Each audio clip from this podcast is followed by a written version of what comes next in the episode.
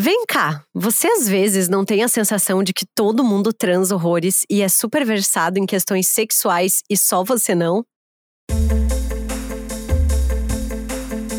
O meu nome é Larissa Guerra e eu acho que há assim um oceano inteiro entre o que se pratica de fato e o que se fala por aí. Meu nome é Mayumi Sato e eu sou uma prova viva de que quanto mais a pessoa fala de sexo, menos ela faz. o meu nome é Marina Mels e eu me sinto uma virjona pudica quando as pessoas resolvem contar as suas estripulias sexuais, mesmo sabendo que geralmente é versão do diretor e tem mais comentário do que ação. Se você é uma mulher adulta, tem a impressão de que a sua vida sexual está deixando a desejar e todo mundo tem experiências incríveis, parceiros insaciáveis e uma libido infinita, você não está sozinho. No Donas de hoje, estamos com a empresária e palestrante Mayumi Sato, que comanda a maior rede social de sexo do Brasil, para desmitificar algumas impressões que temos sobre a vida sexual dos brasileiros. Vai ser um papo ótimo. Boas-vindas ao Donas da Porra Toda. Donas, donas, donas, donas, donas, donas, donas, donas da Porra Toda. Oiê! Antes de começar o nosso episódio, eu tenho um recadinho para você. Que tal você receber conteúdos exclusivos, cupons de descontos de lojas parceiras e ainda outros mimos do Donas? Essas são algumas das vantagens que você tem ao colaborar com a nossa campanha de financiamento coletivo. Tá lá em apoia.se barra Donas da Petoda. A partir de cinco reais por mês, você já ajuda a manter o Donas, um podcast 100% independente feito por mulheres. E se a grana tá curta, não tem problema. Você também pode seguir o Donas nas redes sociais em arroba Donas da Petoda e dar cinco estrelas no Spotify e na Apple Podcasts. Sabe aquele ditado popular, a grama do vizinho sempre parece mais verde? Ela se aplica a muitas coisas facilmente em tempos de redes sociais e ostentação de uma felicidade que a gente sabe que não é bem assim, que ela não existe. Mas eu acho que quando estamos falando de sexo, aí sim esse ditado cai assim como uma luva. Porque sempre parece que a vida do outro é mais interessante que a sua. Porque parece que toda transa tem que sempre ser incrível. A gente fica noiando às vezes com tantas coisas e parece que a realidade é um quadro bem, mas bem diferente do que a nossa imaginação sonha. E para ajudar a gente a desmistificar boa parte dessas nossas crenças, kkkk, a gente chamou hoje aqui a empresária e palestrante Mayumi Sato, que todo mundo deve saber que é uma grande transona, porque comanda a maior rede social de sexo do Brasil, além de ser uma das mentes por trás do Love Cabaré em São Paulo, que eu inclusive tô doida para conhecer. Ela escreve sobre sexo em colunas no UOL e arrasa por aí, tá? Mayumi se apresenta para as nossas ouvintes, bem-vinda. Obrigada, gente olá!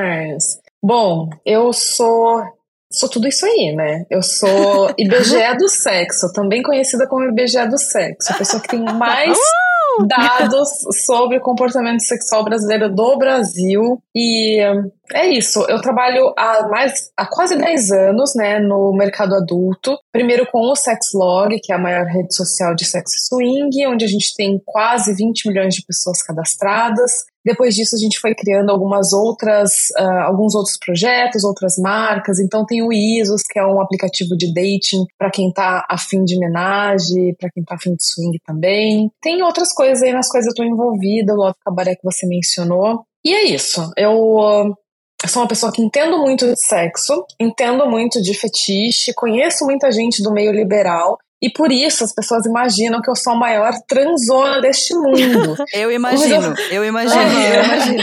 Gente, sou muito cansada, entendeu? Sou uma pessoa cansada. Não sou uma pessoa transona. E aí, eu sou essa prova viva, né, de que assim, você fala demais, você faz de menos. E o que eu acho que é interessante, porque para as ouvintes, eu acho que elas têm que imaginar assim, quais são as, as, amigas mais quietinhas, os amigos mais quietinhos. É esses aí que a gente tem que ficar de olho, entendeu? É essa galera aí que tá transando. Hum. É. Ai, gente, a Mayumi é maravilhosa. Esse papo vai render horrores. Eu já tô aqui nervosa, já tô muito nervosa. A Marina é... vai ter que ficar me segurando aqui pra não falar muita coisa. E a gente não tá juntas e a gente não tá com vídeo. Então, Larissa é, Guerra. Fudeu. Tá? Fica no... Não, mentira, pode falar tudo o que você quiser. Tá Ô, Mayumi, começa contando pra gente se você sempre interessou por esse tema ou foi meio aleatório, assim. Como é que você começou a trabalhar com sexualidade? Só pra todo mundo estar tá na mesma página a respeito da sua grande maravilhosidade profissional. Não, é um tema que eu realmente sempre me interessei, assim. Tanto sobre sexo e relacionamento, são coisas que eu, eu eu preciso saber a respeito. Eu, eu acho muito curiosa essa forma como a gente se conecta com as outras pessoas. Eu acho muito curiosos assim os go gostos diferentes, as estratégias que cada um cria para os seus relacionamentos funcionarem ou não, né? Então, desde sempre, eu sempre perguntei muito para as pessoas a respeito de como elas vivem, do que elas gostam, uma coisa que realmente me interessa. E aí, antes, é, eu, eu me formei em exatas, eu trabalhava em outra área, mas quando eu fui mudando para publicidade, como esse assunto estava sempre presente nas minhas conversas, sempre quando rolava algum frila relacionado a esse tema, as pessoas me chamavam. É uma, e há 10 anos atrás não tinha tanta gente assim que falava abertamente sobre isso, que se interessava por isso tão, né, de uma forma tão clara, né? Então é, era natural que as pessoas me indicassem. Aí rolou de me indicarem para o Sexlog, que era uma, uma plataforma super pequena na época, tinha meia dúzia de gente trabalhando, não tinha uma área de marketing e casou assim com o meu momento. Eu tava procurando uma coisa para me dedicar inteiramente, né? Eu tava trabalhando em agência, né? E agência não é uma naquela vida assim que eu desejei, sabe? Queria me dedicar a algum projeto. E aí entrei no Sexlog já como sócia desde o começo e a gente foi crescendo, né? A empresa saiu de um produto só para ter seis produtos hoje. Tem uma frente também que a gente está estudando inteligência artificial nesse segmento. Tem né, aquisições que a gente faz assim ao longo do tempo. E é isso. Foi por isso que eu acabei nesse meio e acabou combinando também com o meu um, conhecimento talvez anterior, assim, que eu sou de exatas. Então se conecta muito a essa questão dos dados, de comportamento, a forma analítica como a gente olha para esse tipo de informação. Formada em matemática, é isso, né, Mayumi? É, na verdade, é ciências atuariais, mas é ninguém conhece esse, esse curso.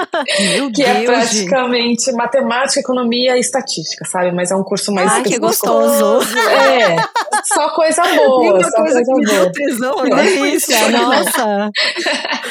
Ai, muito bom. Pois é. Mayumi, tá, mas aí vamos entrar agora na parte da conceituação do que que é, afinal de contas, ser transão todo mundo é transão mesmo? Quem é transão acha que é transão? Ou é tipo assim, é uma constatação que vem naturalmente? Ai, eu não sei, ó. Eu acho assim, todo mundo pode ter fases transonas, tá? Mas eu acho difícil sustentar a persona transarino durante muito tempo. Essa que é a verdade, sabe? Eu acho que isso é uma coisa assim. Tem suas fases, tem gente que passa por isso na adolescência, tem gente que passa por isso depois que se, se divorcia, depois dos filhos, né? Tem, enfim, isso varia de pessoa para pessoa, mas são fases. A questão é que eu acho que aqui no Brasil, assim, em especial, tô falando do Brasil, né? Porque não sei como é que é tanto em tantos outros lugares. Mas aqui há uma pressão social para que você se autodeclare transone, eu acho, sabe? Na verdade, eu acho que tem uma, é, tem uma tensão que te leva para dois extremos. Ou para você assumir aquela persona super pudica, que não fala, não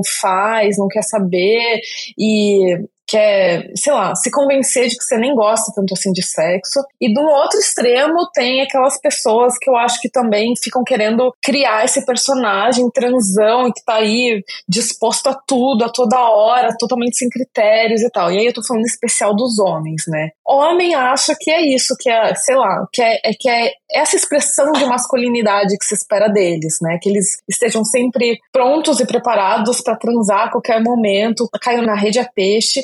E isso, cara, é super tóxico pros caras também. Essa que é a verdade. Isso traz uma pressão, assim, de você tem que aceitar qualquer coisa, de que você tem que estar tá sempre, né, com. Gente, pode falar pau? Claro, pelo amor de Deus.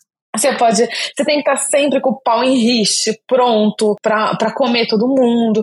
E, né, a gente vai, vai ficando mais velho, eu, eu imagino que isso aconteça com os homens também, né? Vai se dando conta de que, pô, tem coisa que a gente não precisa passar, né? Só por conta de uma fama, assim. Então, a verdade é que eu acho que as pessoas podem ter suas fases transonas. Mas se transaria no tempo todo, eu acho muito caído. Eu acho que é sustentar uma persona, assim, que não, não condiz com a realidade. Principalmente a realidade de nós, brasileiros, né? Não tá aquela coisa toda, aquela felicidade. Agora tá melhor, mas tá todo mundo meio cansado, todo mundo trabalhando demais, né? né? Tem essas questões, assim. Capitalismo, também. né? Exato, é. exato. Não é, não é o melhor jeito de se viver, assim, mais, mais gostosinho. Então, então é isso. Eu, eu hoje em dia eu sei que as pessoas mais transonas são aquelas que falam menos, que, que ficam na, mi, na miúda, sabe? Que não, não ficam, sei lá, se achando por aí ou, né, criando essa, esse personagem e tal. Então, eu sou bem desconfiada, assim, quando a pessoa é muito, fala demais, aí não acredito não. E vocês Nossa. são transonas, Ai, Larissa Guerra, você quer comentar? Vamos lá, não, vamos agora, começar não, eu quero perguntar, quero perguntar. Qual, qual então, transonas vocês são? Ah, eu sou média. Arrasou, arrasou. Assim, eu acho que o que me fode é o capitalismo, né? É. E não é no sentido gostoso da coisa. Porque se não fosse o capitalismo, não fosse ter que trabalhar, pagar conta, é, me estressar com milhares de coisas, nananá, nananá, eu seria uma pessoa muito mais transona. Assim, eu, com certeza. É só perceber a minha diferença entre a pessoa que eu sou quando eu estou de férias, por exemplo, quando eu tô na praia, quando eu tô de férias, tô com Sim. a agenda tranquila não sei o quê. Aí, menina, se deixar assim é o dia todo, né? Mas, quando eu tô Nossa, trabalhando amiga, o dia todo me deu até um nervoso. Ah, eu tô exagerando, tô exagerando, né? Mas, não, mas assim, aí faço com muito mais, né? Tenho muito mais disposição, assim, porque eu não tô com a cabeça ali saturada de coisas para pensar o tempo inteiro. E eu acho que esse fator ser transona, não ser transona pra gente enquanto mulher, tem muito a ver com a oscilação do ciclo, tem muito é. a ver com a carga mental que a gente carrega. Se eu tô atolada de coisa para fazer, se eu tô cansada, se eu tô estressada com o meu parceiro, se alguma coisa me chateou, dificilmente eu vou ter vontade, assim, sabe?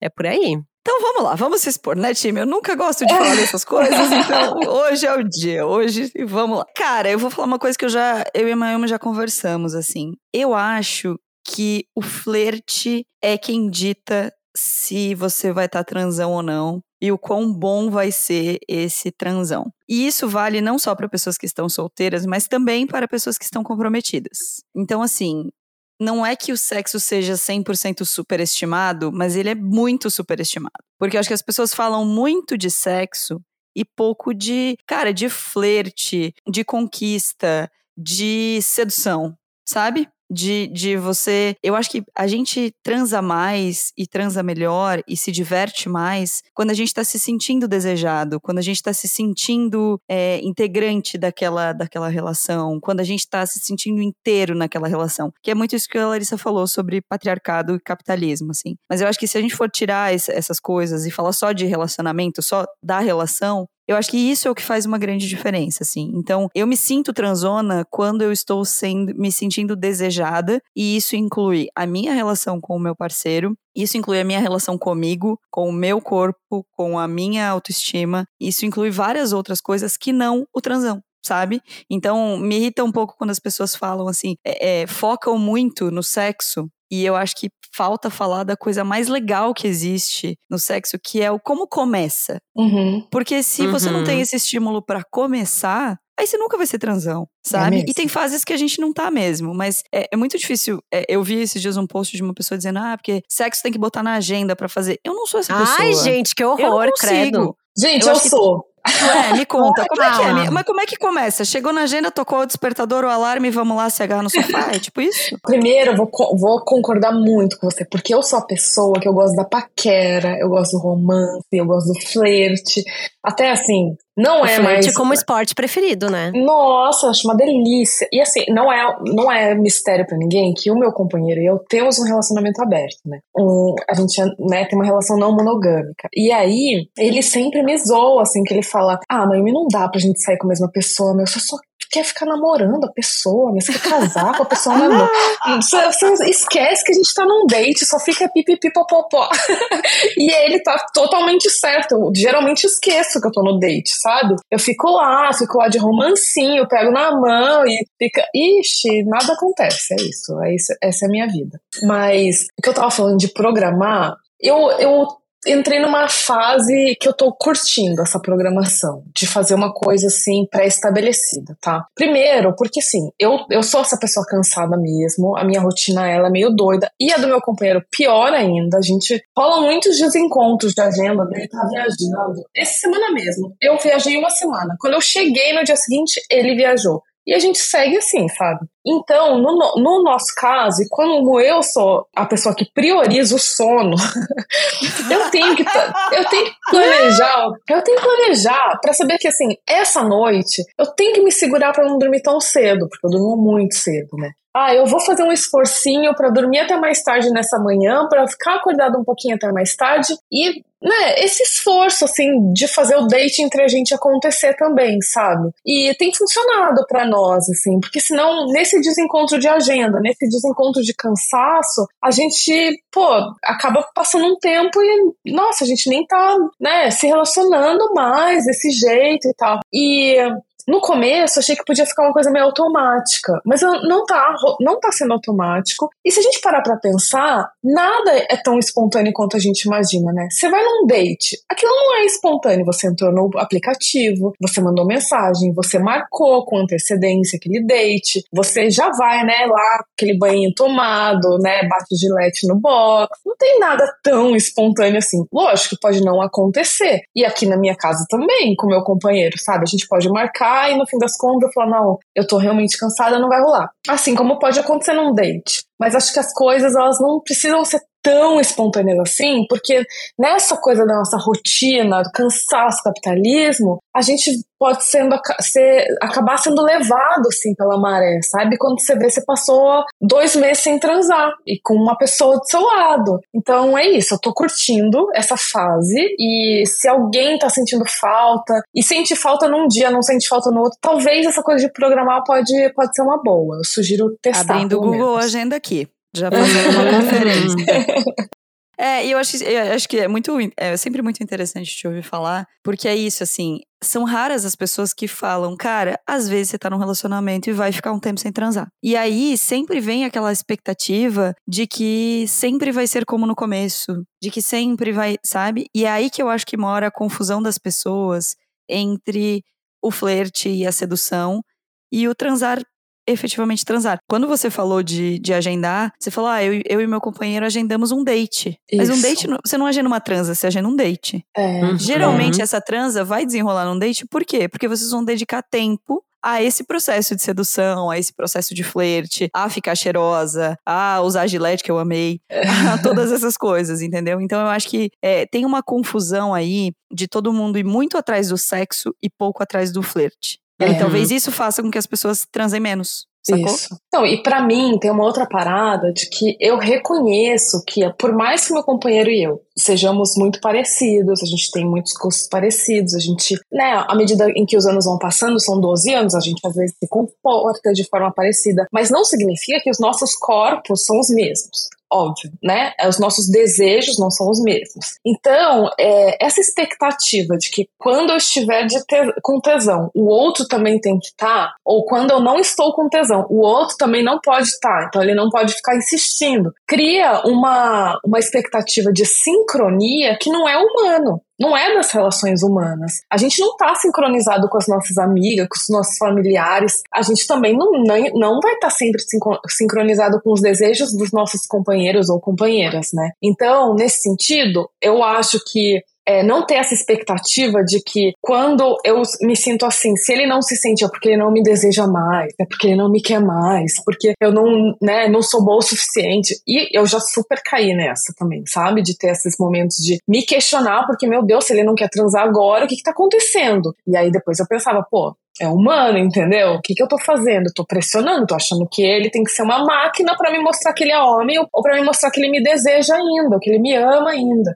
Então, essa encarar a desconexão é bom também. E aí eu acho que nessas coisas da programação do date é isso, você pode ir até certo ponto ali que deixa os dois confortáveis, né, os três, sei lá. E aí e depois né, cada um segue o seu ritmo também. O que eu tô aqui pensando, assim, é. Será que a gente tá. Tô falando do ponto de vista da mulher hétera, né? Aquela que sofre, assim. A mulher é hétera, 2023, o Brasil, etc, etc. O que eu tenho ouvido muito falar por aí nas conversas com as minhas amigas e tal, é que há um certo espanto e uma certa dificuldade dos homens em lidarem com os desejos das mulheres, assim com mulheres que manifestam seus desejos, que falam dos seus fetiches e tal, porque eu acho que até então era meio que eles comandando e falando as paradas, assim, sabe? E aí também já vou depois puxar um outro gancho pra gente falar sobre o pinto grande, tá? Então, vamos Ai, começar. É, vamos, vamos começar falando sobre essa questão de desejos, assim, porque uma coisa que eu tenho percebido muito nessas conversas com as minhas amigas é de sim elas terem libido, de elas estarem interessadas em sexo, de que elas estão manifestando as suas vontades, mas os caras estão meio apavorados, assim, sabe? Estão, estão. Não, isso eu tenho certeza que estão, gente.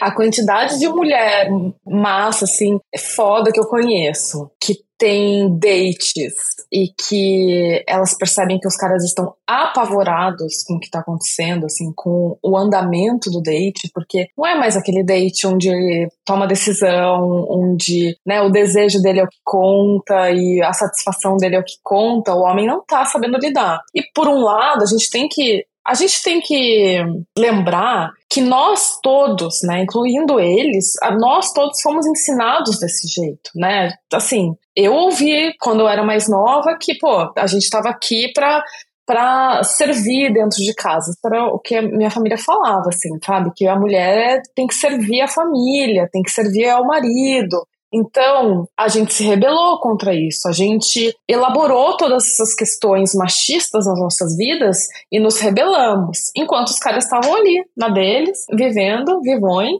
e tranquilos. Aí, de repente, quando eles acordam, as mulheres já estão todas donas de si, né? Isso é apavorante. Isso dá, dá para perceber, sim. Eu acho que tem muito cara aí que não, não tá sabendo o que fazer com a própria masculinidade. E esse é um caminho que eles vão ter que procurar agora também, sabe? A gente vê a quantidade de grupos de mulheres se unindo e falando sobre seus problemas, entendendo que o problema que uma passa é um problema que as outras passam, falando sobre como evoluir enquanto mulheres, enquanto mães, enquanto parceiras, enquanto amigas. Acho que os caras precisam dar uma acelerada aí também, entendeu? Eles vão precisar se virar, se reunir, se questionar também, porque dá para entender o desespero. O que não dá é para a gente agora agora a gente entrar numa, no, no, papel de professora, sabe? Já que vocês estão desesperados, uhum. deixa eu te ajudar a superar isso. Ah, francamente, né? Ah, francamente.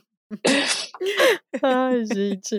E aí, entrando nessa questão do pinto grande. O cara que tem o pinto grande, Ele realmente, ele, ele é tudo aquilo? Ai, coitado, né? Ó, gente, isso aí eu tenho, eu posso dizer, tá, em primeira mão, que assim, eu tenho contato com uma comunidade liberal, né? A comunidade liberal, que inclui desde swingers, desde. É, pessoas que gostam de fazer uma safadezazinha, não necessariamente são super fetichistas, alguns sim, outros não. Mas a questão é que dá para perceber que nós fomos é, educados pela pornografia, né, sexualmente, a princípio, sim. A nossa primeira educação geralmente acontece com o choque da pornografia, a gente tem acesso principalmente na internet, e aí vem aquelas referências de corpos irreais, de jeitos de transar que só fazem sentido numa tela de cinema e, né, do, na sua TV e não necessariamente na vida real. E eu percebo que isso se manifesta muito nas relações também das pessoas no dia a dia nesse meio liberal. Por outro lado, eu percebo que quando as pessoas saem do campo da fantasia e, com, e partem um pouco para o campo da realização, elas começam a perceber um pouco dessas mentiras que elas foram ensinadas, sabe? De que você precisa ter um corpo X ou Y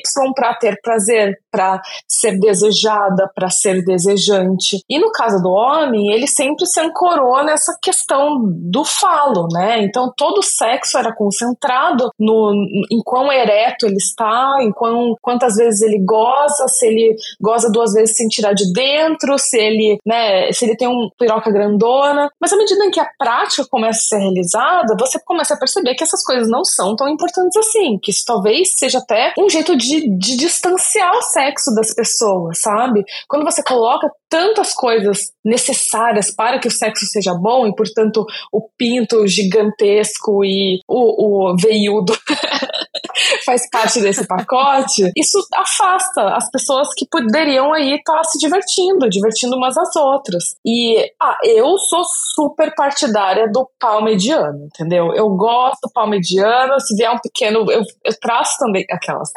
Agora eu um pouco. Ó, a transona, ó, a transona. É, a transona chegou agora. Mas é. E, e assim, pô, eu tenho um útero, né? Nós temos um útero. A gente sabe quão complicado é lidar com uma piroca gigante. A gente tem amor ao nosso útero. O negócio não, não é fácil. E quando, né? Eu acho que é, é uma questão assim de, de bom senso, sabe? Obviamente, vou falar que não pode ser do tamanho X, não pode ser tamanho. Não é isso, gente. Mas assim, resumir a, a masculinidade do cara pelo tamanho do pau, ou quão boa a transa é pelo tamanho do pau, é a coisa mais infantil, eu acho. É uma, uma, uma fantasia infantil, porque não leva em conta o ser humano, né? Não leva em conta a pele, não leva em conta o, o cheiro, o toque, que são coisas que são muito Ai, mais tudo. presentes do que tudo, do que o resto. É, é então, eu, por, que, que, eu, por que, que eu falei que esse, era uma, esse é um assunto para mim, assim? Porque nós temos uma amiga que vai ouvir esse episódio e com quem eu tive uma pequena treta amorosa e fofa sobre isso, assim, porque eu acho que tem uma coisa que a gente querer julgar ou a gente querer, assim, entender que uma experiência de, por antemão só vai ser boa se tiver um tamanho X ou tiver um tamanho Y, ou que você só vai sentir prazer se tiver um tamanho X ou um tamanho Y, ou colocar isso como uma exigência na hora de um date, por exemplo, ou, né, enfim, ter essa, essa questão, é objetificar os homens, assim como eles fizeram com a gente, quando eu só vou pegar uma mulher que tem um peito X, eu só vou pegar uma mulher que tem tantos quilos, eu só vou. Para mim dá exatamente na mesma. E aí isso. o argumento pode ser: beleza, eles fizeram isso com a gente tanto tempo, a gente pode fazer com eles. Se todo mundo estiver preocupado com vingança, ninguém vai se divertir e transar. Nossa, gente, que perda de tempo. Imagina você viver se preocupando com vingança quando você poderia viver se preocupando em ser feliz e dar prazer e receber prazer. Pelo amor Exato. de Deus. Então, a minha treta com esse, com esse lance do, do pau é que eu acho que a gente. Muitas mulheres estão deixando de ter experiências legais por esse tipo de coisa. É, muitos homens estão se ficando retraídos sexualmente por esse tipo de coisa. E assim, não estou aqui para passar pano e dizer pobre coitado do cara. Não, né? Vamos, vamos ser adulto, né? Vamos conversar direito. Mas assim, resumidamente, todo mundo perde, sabe? Todo eu mundo. acho que essa discussão discussão é uma discussão vazia, é uma discussão que, nesse lugar que a gente está hoje, que a gente já entendeu, eu espero, que sexo não é penetração, que dá para ter prazer de outros jeitos, que dá pra gente se divertir fazendo outras coisas, essa discussão reiterada sobre tamanho de pau me deixa irritadíssima. Eu perco a é. compostura. Porque eu, eu sinto como se a gente estivesse voltando várias casas nessa discussão, sabe? Exato, esse negócio de desumanizar, né? Quando você resume alguém a uma parte do corpo, significa que você está desconsiderando todo o resto. E todo o resto é o que? É 99% da pessoa. Como é possível, assim? Acho... E, e é, é isso, isso que você falou é muito real, assim. A gente já não aceita mais que olhem para os corpos femininos e coloquem critérios de aquilo é aceitável ou não, ou é gostoso ou não, ou é bom ou não a gente não aceita. Por que, que a gente vai aceitar isso com um corpo masculino? Eu acho muito triste mesmo. Eu acho uma conversa que, que beira, assim, sabe, uma loucura. Como é, que você, como é que você exige uma coisa para você, seus pares, as pessoas com as quais você se relaciona, mas com os outros você age, sim, na maior escrotidão. Eu, eu acho péssimo. É, eu fico pensando aqui que assim, eu sou pisciana, né? Sou uma piranha emocionada. Então, eu sempre tive muito mais o rolê. E aí eu acho que também tem um, a ver um pouco com o fato de que eu sempre fui uma mulher fora do padrão, né? Já falei várias vezes aqui no Donas de que eu sempre fui uma mulher gorda. E enquanto mulher gorda, esse homem padrão nunca foi o tipo de homem que olhava para mim sabe? Então, é, toda essa pira, essa construção de que, ai, nossa, o cara tem que ser super gostoso, ele tem que ser musculoso, alto, nananá, ele tem que ter um pinto gigante, não sei o quê, nunca foi algo que me chamou atenção, assim. E eu sempre vi muito mais a minha relação, o sexo que eu tive na vida como muito mais essa questão de conexão com o outro do que como algo puramente mecânico, assim, sabe? E se fosse também, beleza, tudo certo. Mas para mim tem muito a ver com isso que você falou, assim, Mayumi, de, de descobrir a pele de uma pessoa, o cheiro, de como é que funciona, de qual posição às vezes vai ser mais legal, qual não. Então, para mim, era muito indiferente, assim, sabe? Essa, essa questão em relação a tamanho. Me preocupa muito mais se nós dois teremos prazer, por exemplo, do que, né, do que o tamanho da, do pinguelo lá do cara, assim. Exato. Não, fora que, olha, não sei se na vida de vocês isso é verdade, tá? Mas as pessoas mais legais que eu conheço são aquelas que foram crianças e adolescentes feias. gente que já foi feia, é que ela, as pessoas elas melhoram, assim, elas, né? Hoje em dia, tecnologia, tem, tem jeitos. Mas gente que passou parte da vida sendo feia, tem uma personalidade mais legal, não tem? Tem uma personalidade, tipo, não fica escorado na sua beleza, porque a pessoa bonita, ela é tratada diferente pela sociedade. Total. A gente tem que admitir. É, Total. então assim, a pessoa feia, a pessoa fora do padrão. Não, não. Eu, eu sou. Eu posso falar isso com conhecimento de causa porque eu amo um homem feio. Amo, amo. É estragadinho, é torto. Me apresenta, é esse aí que eu vou querer. É esse que eu vou gostar, adoro. sabe? Eu adoro. adoro. Adoro. É, e eu, eu gosto muito disso que tu fala, assim, que, tipo, é, é, é que a Larissa falou, aliás, que é irrelevante entendeu? A questão do, do tamanho do cara, ela é tão. Ela vai chegar para as mulheres, ou pelo menos deveria, né? Vai chegar para as mulheres tão depois de outras tantas coisas, sabe? Que se você já tá com tesão na pessoa, porque é, o beijo foi bom, porque o cheiro foi bom, porque a aproximação foi interessante, porque tem senso de humor. Nada é mais. dá mais tesão do que senso de humor, gente. O senso de humor, quando dá match. É, meu Deus. É e incrível. dá uma risadinha, tira a calcinha. É assim que funciona. E aí então, a, gente, que... a, gente, compara com aquele cara que sempre teve um, um pausão e aí ele acha que isso é o suficiente e provavelmente a, a, o jeito que ele transa vai refletir isso, né? Ele achar que é, é isso. É isso. 100%. Uhum. Vamos falar de transa boa. O que que faz uma transa ser incrível? O que que as, as pesquisas, Mayumi, ou as nossas, nossas experiências aqui nos dizem sobre o que que são esses critérios, assim? A gente já falou que quantidade é uma coisa superestimada, né? De que as pessoas falam que transam muito mais que transam. Então, se você tá aí há um tempinho sem transar, casada ou solteira ou enfim, tá tudo certo. Mas assim, transa boa. O que, que é uma transa boa?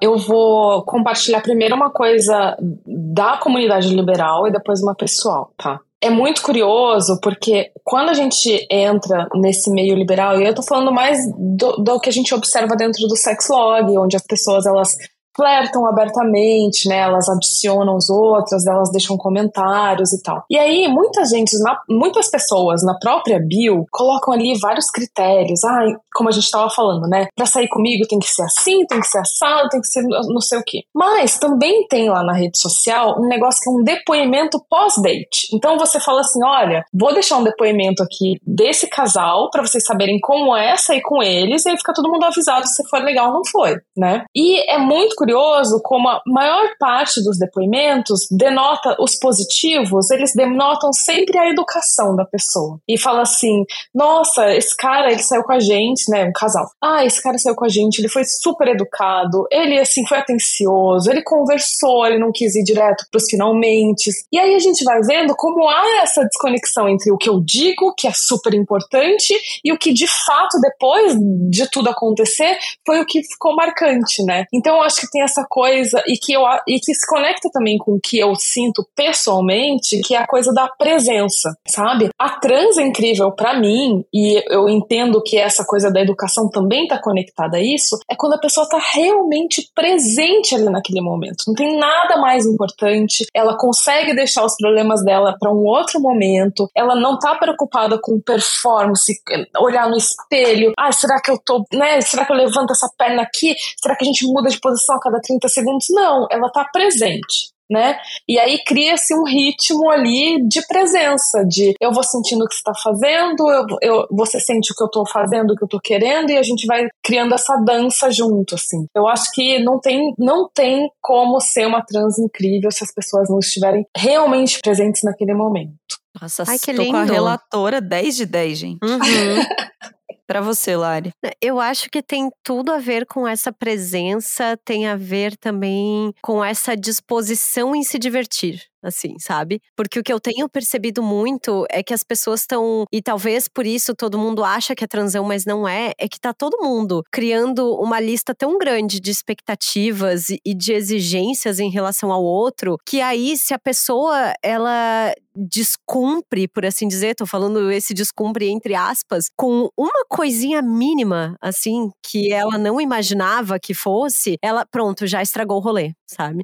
Já acabou, não, já era, não sei o que lá. Claro que existem momentos e momentos, e aí sou eu, né, a pessoa que tá aí num relacionamento falando, etc. Mas o que eu percebo é muito isso, assim, sabe? Parece que tá todo mundo muito armado, assim, sabe? Tipo, nossa, tô muito, muito cheio de exigências e não, e não tá se dispondo de verdade a conhecer outra pessoa, a, a descobrir o que que é esse universo que é outra pessoa, assim, sabe? Uhum, e uhum. aí eu acho que uma trans incrível tem muito a ver com isso pode ter a ver com, com essa disponibilidade, com você, às vezes, é, e aí, se você tá, às vezes, numa relação de muito tempo, é, de você, às vezes, explorar alguma coisa diferente também, né? Porque vamos combinar também que relação de muito tempo, né, precisa de uma novidadezinha, assim, a própria Esther Perel fala sobre isso. Então, acho que tem muito a ver, assim, a essa disponibilidade, a você estar presente, a você estar disposta a se divertir, a você, tipo, levar na boa, assim, as coisas, sabe? Eu não vou dizer com leveza porque não gosto muito dessa ideia. Mas,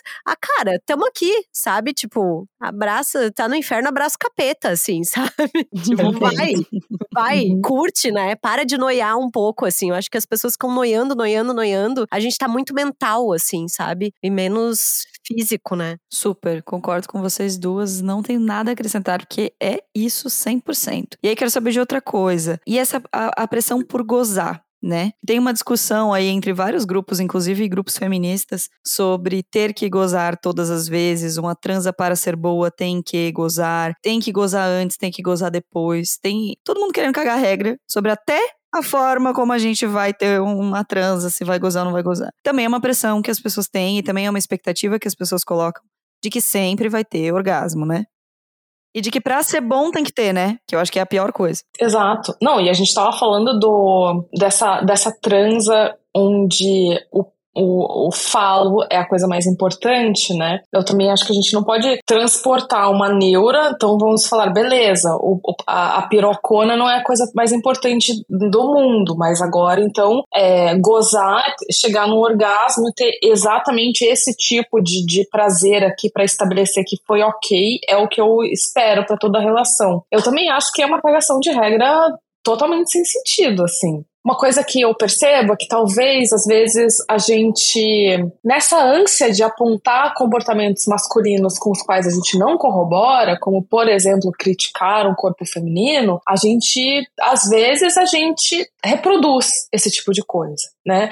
Então, se o homem foi é, ensinado de que a coisa mais importante numa relação era ele chegar ao orgasmo, ele se ele gozou, a relação acaba, a gente não pode se colocar nesse mesmo, nesse mesmo mesmo lugar, né, de colocar o nosso orgasmo ali como a coisa mais importante dessa relação. Tem gente que não goza, né? E aí eu vou falar para ela que ela não pode transar, que ela tá transando errado, que ela não deveria, enfim, cada um tem o seu processo ali de autodescoberta, de entendimento. Tem gente que só goza sozinha, não vai conseguir gozar com o parceiro ou a parceira, mas ainda assim tem muito prazer naquela relação. Tem uma série de fetiches que simplesmente não envolvem penetração, não envolvem nem o toque genital e nem por isso deixam de ser sexo, deixam de ser fantasias, fetiches, prazer, né? Então, acho que se a gente se desconectar dessa ideia engessada do que é sexo, eu acho que a gente consegue ser até mais gentil com as nossas relações. Isso se conecta com vocês estavam falando agora, né? De não criar tantas expectativas, tanta. E, e, se não atende a uma expectativa minha, então o date todo foi por água abaixo. Então é, essa pessoa já não, não serve para mim.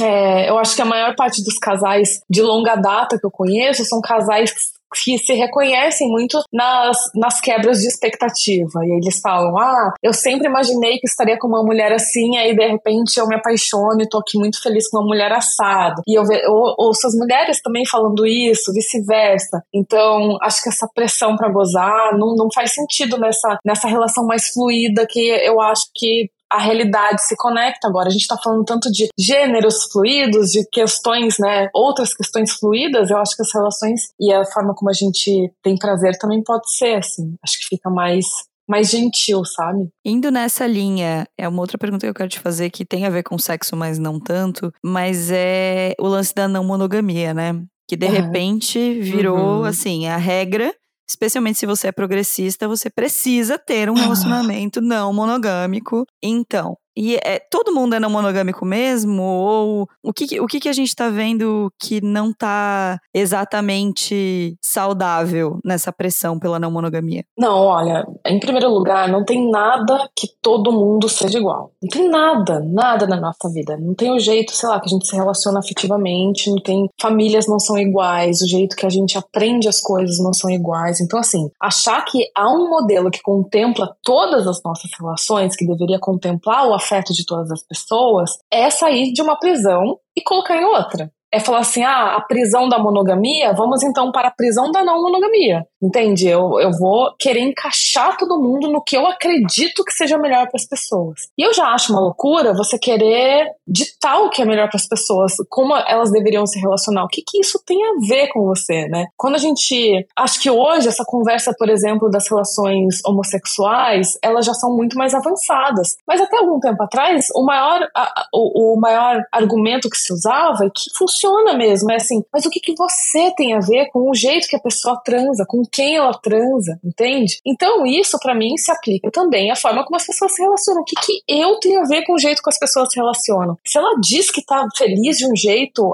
X ou Y, eu só posso aceitar, eu só posso acreditar. Isso significa que ela vive desse jeito e eu vou escolher o jeito que eu vivo. Então, eu vejo muita gente. Na verdade, eu acho que é uma coisa um pouco do nosso tempo, assim. A gente tá nesses momentos, nesse momento, não sei se é nesse momento, mas, ou se isso é uma coisa humana que sempre esteve aí de alguma forma, mas se a gente for ver essa, essa relação meio liberal que a gente tem com o conhecimento, né? Então, vende-se curso de absolutamente tudo e aqui eu vou te ensinar a ser rico, aqui eu vou te ensinar a ser feliz, aqui eu vou te ensinar a ter o corpo perfeito. E aí, de repente, surgem pessoas que vão te ensinar a ser feliz nos relacionamentos amorosos. E é isso. Infelizmente, acho que acaba captando a atenção das pessoas desesperadas por soluções, assim. Elas, elas encaram isso como uma cartilha que está sendo dada, que está sendo explicada, e que, portanto, agora eu preciso sentir de um jeito diferente. Eu preciso olhar para as pessoas que eu amo de um jeito diferente. E eu acho, eu, e eu sou super não monogâmica, nunca tive uma relação monogâmica, mas eu acho que isso está sendo muito cruel com as pessoas, na verdade. Eu acho que ao invés de trazer para elas para um entendimento de que o jeito que elas se relacionam depende da vontade delas e que ninguém deveria, deveria interferir nisso, tá indo para um lado das pessoas se sentirem culpadas por, por emoções. Veja que, veja que maluquice. As pessoas falam assim: ah, eu me sinto culpada porque eu sinto ciúme. Eu falo, minha filha, sinta, pelo amor de Deus, assuma, sabe? Lide com isso, elabore os seus ciúmes. Não coloca ele dentro de um, de um armário e feche com, com chave, porque isso não vai te fazer mais feliz. Não é assim que você lida com os seus sentimentos. Se o seu sentimento está aí, é porque ele existe e porque ele foi construído de alguma forma, ele, ele criou-se dentro de você a partir das suas experiências, a partir da, das suas relações. Se você quer revisitá-lo, olhá-lo de outra forma, lidar com ele de outra forma, é um processo e faz isso com calma, faz isso com tranquilidade, sem pressão. Eu eu sou partidária da não monogamia, mas já faz um tempo que eu escolhi não falar sobre isso nas minhas redes sociais, apesar das pessoas gostarem, insistirem e elas têm essa demanda, mas porque eu infelizmente me vi num lugar assim que é de muita até expectativa com relação às minhas próprias relações. E se eu não tô criando expectativas com relação às minhas relações, eu não quero que os outros criem. Eu não quero ser é, modelo de relação para ninguém. Eu não quero dizer o que as pessoas devem ou não fazer, porque o que eu fiz funcionou comigo e eu funcionei com muitas aspas, que é cheio de percalços no meio. Então, eu eu, eu gosto de falar sobre isso, mas sempre enfatizando o fato de que eu não sei o que é melhor para as pessoas, e cada um tem seu ritmo, cada um tem seu tempo, e eu realmente espero que elas não fiquem pulando de uma grade para outra. É isso, assim, eu acho que é isso que eu gostaria. Ai, gente, Mayumi. Nossa, assim, me emociona, né? Eu falo queria... com... ah, Não, tá certíssima. Eu só queria deixar claro pra nossa audiência que nós combinamos essa pergunta. Então, Mayumi está falando sobre não monogamia porque quis e tá Isso, tudo certo. Tá super... tá obrigando não, ela a falar. Não, e, e, com vocês, a gente já tinha, né, conversado, assim, de, em outros momentos sobre isso, informalmente. Então, eu me sinto super conectada à, à, à forma como vocês enxergam o mundo, assim. Tem coisas que a gente é, não, não olha ou não vive da mesma forma, mas eu acho que esse que é o legal de conversar, sabe? É, as, a conversa que eu não gosto, em geral, é aquelas em que ou todo mundo só ouve e concorda, ou as pessoas, é, de um lado as pessoas cagam regra e do outro elas só ouvem e concordam. E eu acho que é isso que não torna uma, uma conversa interessante, assim. Ah, então, uma coisa que eu percebo muito e até tava dando uma estudada a respeito é que eu acho que é ruim que esteja rolando essa cagação de regra ilimitada todo tempo. Tipo, ai, gente, sério, assim, ó, a vida já tem regra demais, sabe? Regra demais. Não, não fica botando regra no, no que é pra gente se divertir, sabe?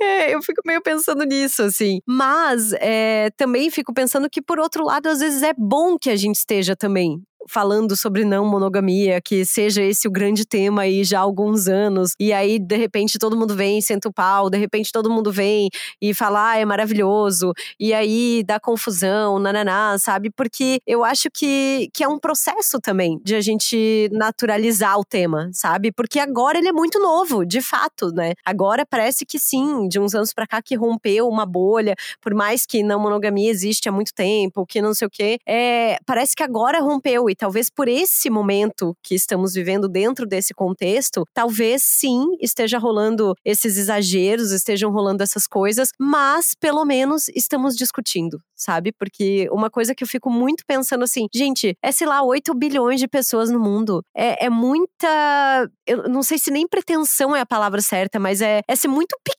né? É ser muito mesquinho a gente achar que essas 8 bilhões de pessoas vão agir, vão amar, vão se comportar, vão ter as, as mesmas coisas, os mesmos interesses, né? Então, por isso eu acho que é, é interessante, mas sim, é cansativo também. Boa. Vamos então para fechar, que a gente já que estourou o tempo, mas é isso. É isso que a gente tem, que a gente começa a falar desse assunto, a gente vai. Mayumi, a gente queria falar um pouco de fetiche. A gente conversou um pouco sobre isso e a gente percebeu que há uma grande diferença entre as expectativas e as realidades, né? Então, uhum. assim, o uhum. que são o que as pessoas falam que são seus fetiches e o que de fato elas entendem como fetiche. Então, eu queria que você começasse compartilhando com a nossa audiência sobre os menages, que é uma coisa que eu e a Larissa ficamos assim. é, a, gente, a gente teve uma conversa muito longa sobre isso e vamos replicá-la aqui resumidamente. Então, conta pra gente o que, que, que são, qual é a expectativa do do homenagem, qual é a realidade do homenagem? Tá, é. Bom, ao longo dos anos, a gente sempre vai fazendo pesquisas analisando quais são os fetiches que mais interessam as pessoas.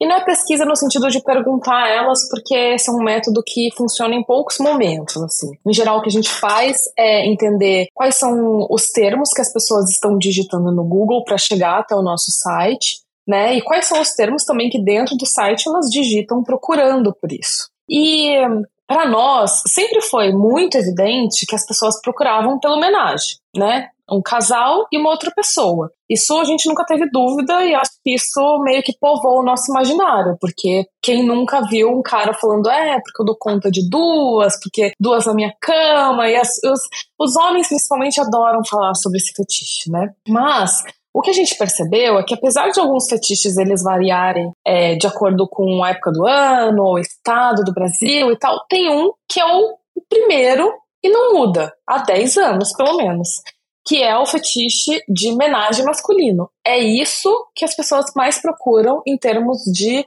realização de fantasia há muitos anos, né? Então a gente está falando de um casal, que geralmente é um casal hétero, que procura um homem para se relacionar junto. Esse fetiche, ele se desdobra em várias, vários jeitos de realização, tá? Até é, a gente pode chamar de homenagem masculino, né? Então a mulher, ela transa com os dois caras, ela se relaciona. Mas tem uma variação que as pessoas chamam de cuckold. Já ouviram falar disso, gente? Não sei nem se Não, me conte. Tá bom, então o cuckold é esse homenagem masculino, mas onde, em geral, uh, no casal, a mulher transa com o terceiro elemento e o homem só assiste. Ou o homem, ele sequer assiste. Ele sabe que a mulher dele tá saindo com outro cara e ele tá em casa e a mulher vai se encontrar com o cara no motel. Ou ele, né, ele. Enfim, tem muitas variações, tá? Mas em geral, é um fetiche que tem alguns elementos aí do BDSM também, que é nesse sentido uma coisa mais de humilhação, de falar, ó, oh, eu vou sair com um cara porque você não, me dá, não dá conta, mas assim, no sentido da fantasia mesmo, sabe? Essa encenação, assim. E, e é isso, assim, tem essas variações, mas também tem o homenagem masculino puro e simples, de uma mulher transando com seu parceiro e mais um cara ao mesmo tempo. E esse definitivamente é o fetiche mais popular do brasileiro, isso não tenho a menor dúvida. Tem alguns no Donas eu queria muito ver a cara da nossa audiência, cara, e esse é um deles. Pois é, aí uma coisa que eu fico pensando, eu fico muito surpresa que seja o, o, o top do top, assim, o number one, o top, o top, one hit, one, assim, do negócio. Mas eu fico pensando se esse fetiche acaba ficando muito mais só na imaginação e na teoria do que ele vai pra prática de fato. Tu, tem, tu chega a ter informações a respeito, assim? Amiga, as pessoas hum. estão realizando. Graças a Deus, hum, elas estão felizes. Graças ao Sexlog.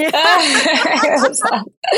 Não, elas estão realizando, e você sabe que eu já tentei fazer um levantamento do tipo: ah, será que são os homens que propõem isso? Será que são as mulheres do casal? E para mim, por enquanto, ainda parece muito equilibrado, né? Mas, em geral, eu até. Eu, o que, que eu percebo? As mulheres, elas são muito mais discretas com relação a esse desejo. Porque elas têm medo de despertar alguma inveja, uma ciúme, alguma insegurança no homem, tá? Os homens, eles, obviamente, são mais discretos, né, do que falar de homenagem feminina, onde eles saem como os grandes comedores, mas ao mesmo tempo eles acabam dando a primeira, o primeiro passo e eles muitas vezes eles propõem isso para as mulheres e elas e aí elas têm a reação de falar: "Nossa, eu já queria isso, eu nunca imaginei que você ia me propor". Então, às vezes, eu me deparo com casais que demoraram anos, um para propor ao outro a mesma coisa, sabe? Eles estavam desejando a mesma coisa, até ter coragem de falar, o negócio né, demora. E as mulheres, às vezes, elas,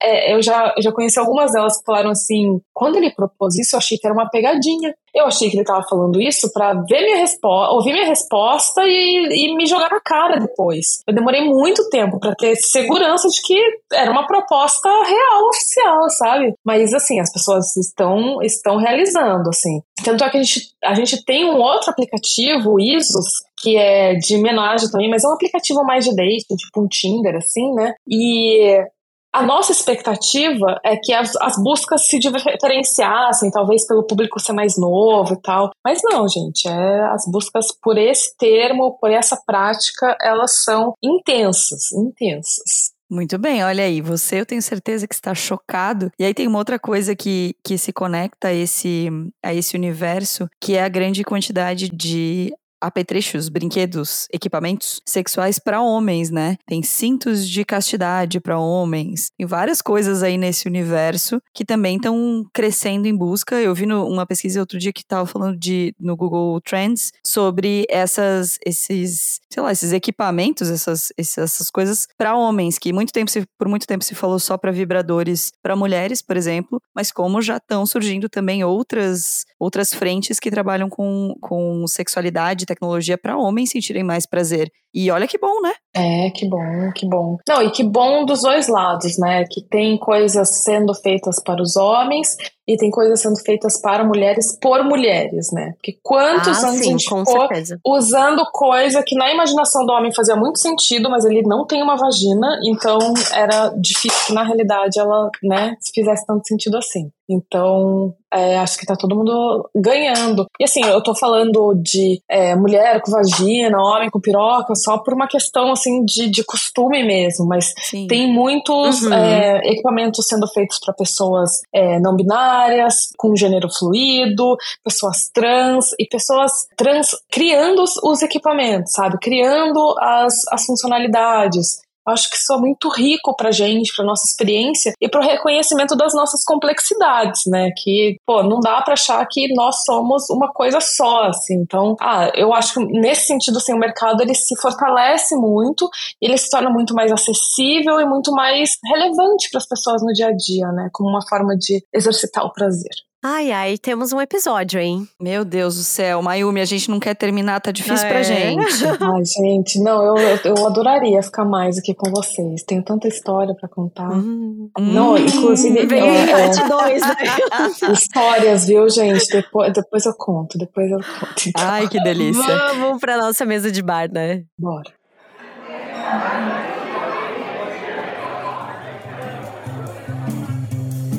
Chegamos então à nossa mesa de bar com o Mayumi. E assim, se tem uma coisa que a gente queria agora é essa mesa de bar, gente. Meu Deus. Socorro! Mayumi maravilhosa. Vocês, por favor, sigam Mayumi. Ouçam tudo que Mayumi tem a dizer, porque Mayumi é essa voz é essa, essa grande gostosa ponderada, que eu amo. a pessoa que é uma grande gostosa, uma grande intelectual também. É, mas antes de seguir lá Mayumi, segue a gente também lá no arroba Donas da Petoda, no aplicativo que você tá ouvindo a gente, seja no Spotify, seja no Apple Podcasts, dá para curtir, dá para classificar, colocar lá o número de estrelinhas, que sempre ajuda a gente com algoritmos, não é mesmo? Ah, isso mesmo. E também lembrando, né, que estamos aí com o nosso apoia.se barra Donas da Petoda, que a gente tá on e roteando. Mandem jobs, mandem, chamem a gente para palestras, para falar sobre várias coisas, porque é isso, gente. Quatro anos de Donas da Porra Toda, a gente tem muita coisa acumulada aí que a gente quer compartilhar pro mundo. Mayumi, conta pras pessoas como que elas te encontram nas redes sociais e aí a gente quer também duas dicas de alguma coisa que você tá lendo, vendo, ouvindo, seguindo o que você quiser recomendar. Tá legal. Então, nas redes sociais, vocês podem me encontrar como Opa Mayumi.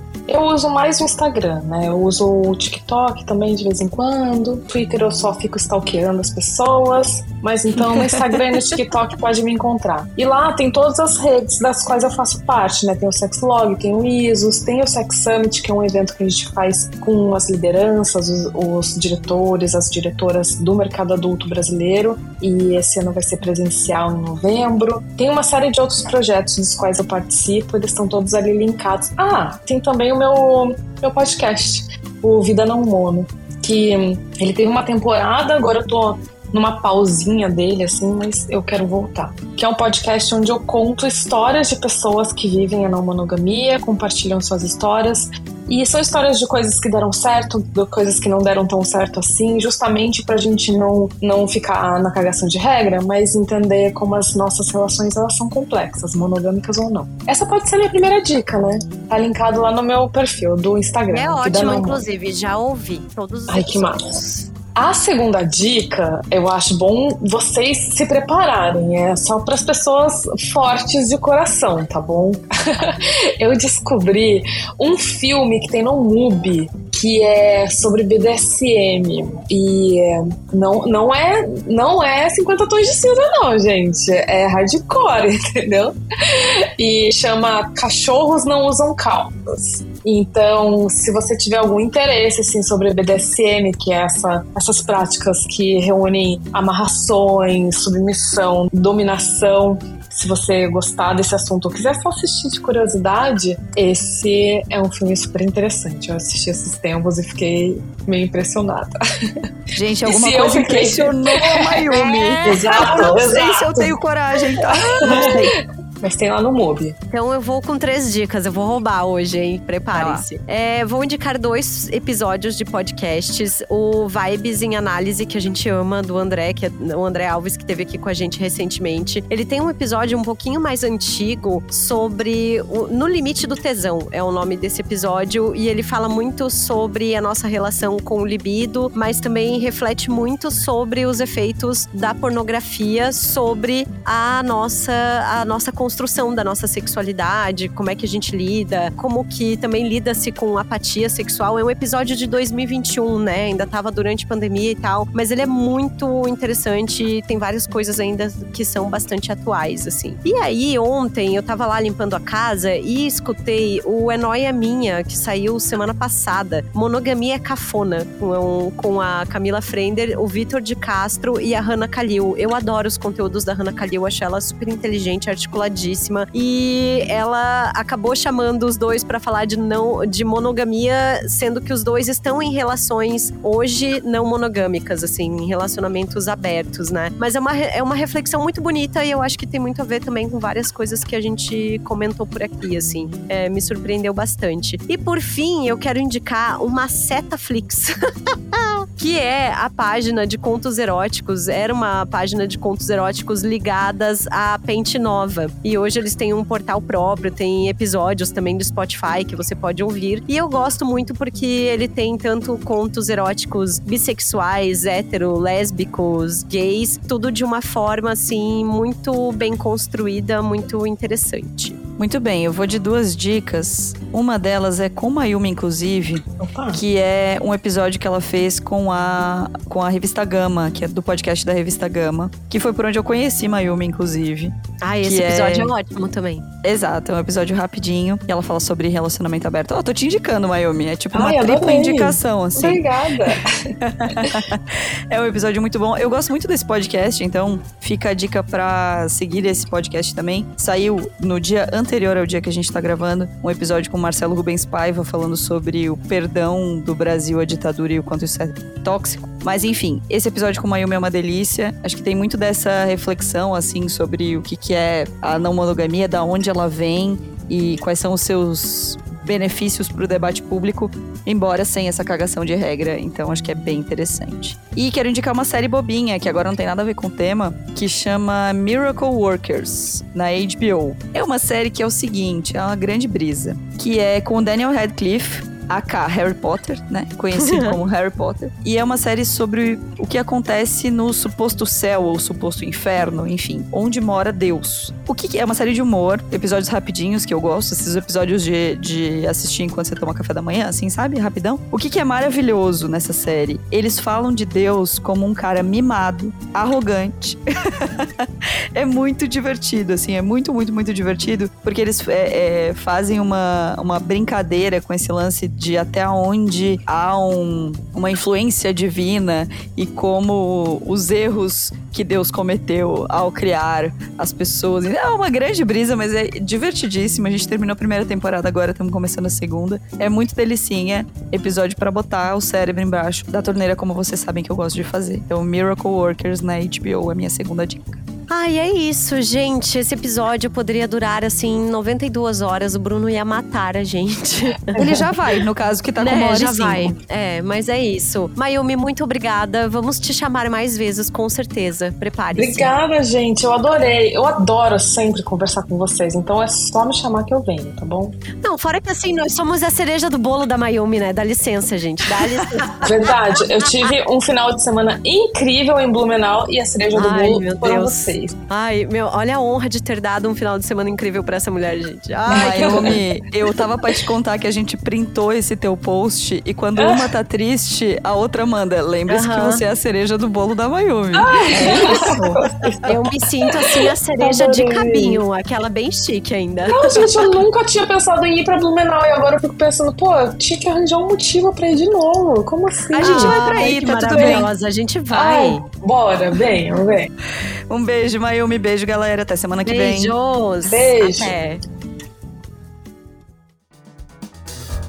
O Donas da Porra Toda é uma produção independente. Produção, roteiro e apresentação: Larissa Guerra e Marina Mels. Edição e tratamento de áudio: Bruno Stolf. Mais informações no site www.donasdapetoda.com.br ou nas redes sociais no arroba Donas da Petoda.